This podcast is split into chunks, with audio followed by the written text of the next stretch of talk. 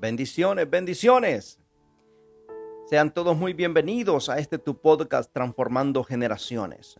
Ahí en cualquier lugar donde usted nos esté escuchando, le enviamos un fuerte abrazo a usted y a toda su familia y declarando en el Señor cielos abiertos, declarando en el Señor que levantamos sus brazos en oración, creyendo que lo mejor está por venir. Y hoy quiero compartir una palabra bajo el tema venciendo temores. Dice las escrituras en el libro de Lucas capítulo, capítulo 5, verso 8 al 10. Viendo esto Simón Pedro cayó de rodillas ante Jesús, diciendo, apártate de mí, Señor, porque soy hombre pecador, porque por la pesca que habían hecho, el temor se había apoderado de él y de todos los que estaban con él asimismo de Jacobo y Juan, hijos de Zebedeo, que eran compañeros de Simón. Pero Jesús dijo a Simón, no temas, desde ahora serás pescador de hombres. Hay una diferencia o, o en otras palabras, hay que diferenciar temor a Dios, temor a su persona y presencia, del temor que produce o que viene del maligno. Son dos experiencias espirituales distintas. Hay un temor o miedo por causa de la presencia de tanta gloria santa. Una, una gloria santa reverente y abrumadora del Dios Todopoderoso. Ella se produce cuando Él se manifiesta en nuestras vidas. Es un temor que es puro. Es un temor santo, sano, glorioso y poderoso. Esa fue la maravillosa experiencia de Pedro, Jacobo y Juan, de acuerdo a Lucas capítulo 5, verso 8. Hay un temor o un miedo terrorífico que viene del diablo. Es un miedo diabólico, es un miedo paralizante.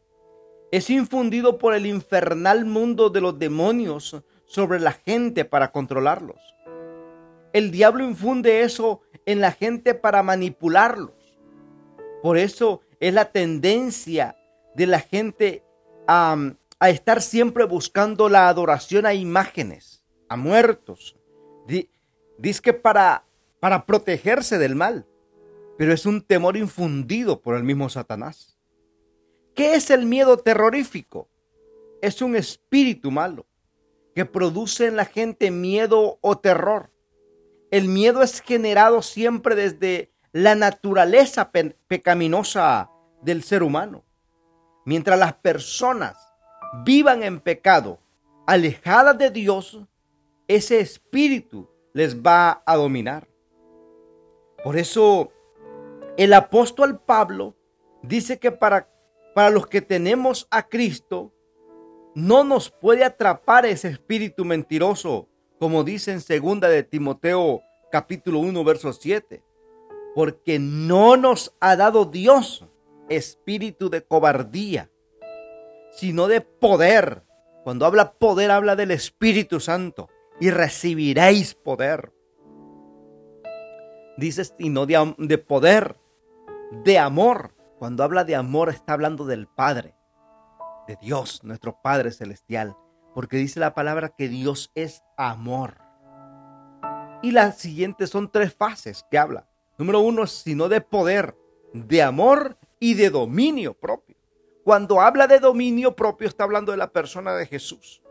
Porque Jesús tuvo un dominio propio en todas las tentaciones que él padeció en esta tierra. Caminó en esta tierra sin pecado, fue tentado en todo, pero en ninguna tentación él se dio. Dominio propio. Es clara esta palabra porque Dios no nos ha dado espíritu de cobardía, sino de poder, de amor y de dominio propio. Como hijos a quienes les resplandece la luz de Cristo, debemos conservar la evidencia de que no vivimos en el temor de las tinieblas, sino en su luz admirable.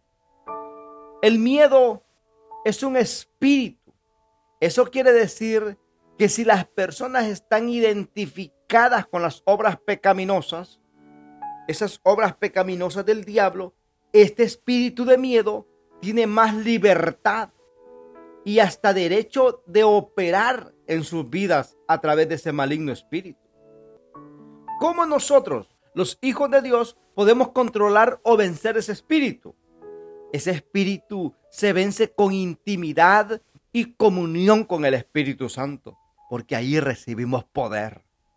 Se vence con búsqueda de la presencia del Espíritu Santo. Mientras más llenos estemos del Señor y de su Espíritu Santo, más confianza, seguridad y fe tenemos. Eso nos dará la fuerza divina para vencer todo miedo de las tinieblas. Mantengámonos conectados a la vida del Espíritu Santo para que vivamos la realidad que dice el apóstol Pablo en segunda de Timoteo 1:7 y podamos también vivir en la plenitud de su presencia, lo que lo llena todo. Hoy nos movemos de acuerdo a lo que dice la palabra, que de donde está el Espíritu de Dios, allí, mire la palabra allí, ahí se convierte a un lugar espiritual. Allí está, ahí hay libertad, ahí está el Señor, ahí está su poder, ahí hay milagros, ahí hay prodigios. Esa es la herencia de los hijos de Dios, su presencia, libertad. Porque si el Hijo os libertare, seréis verdaderamente libres. Yo quiero que declares esta palabra conmigo. Señor Jesús, hoy declaro que no tengo espíritu de temor, ni de miedo, porque Jesucristo reina y gobierna sobre mi vida, sobre mi familia. Y ya no vivimos nosotros, sino que Cristo vive en nosotros. Y somos más que vencedores por medio de Cristo Jesús. Eres un vencedor. Eres una vencedora. Son unos campeones, pueblo de Dios. Porque si Cristo venció, nosotros también vencemos en su nombre. Si esta palabra ha sido de bendición, compártela con otros. Y recuerda que Cristo te ama y nosotros también. Síguenos en Facebook como Marco Euseda. Todos los días estamos eh, subiendo palabra, subiendo frases, mensajes, animando al pueblo de Dios. También en TikTok, en Twitter, en Instagram estamos ahí. También suscríbete a nuestro canal de YouTube. Ahí también estamos eh, sembrando y llevando la palabra de Dios. Que Dios te bendiga, Dios te guarde. Y recuerda que Cristo viene pronto. Bendiciones.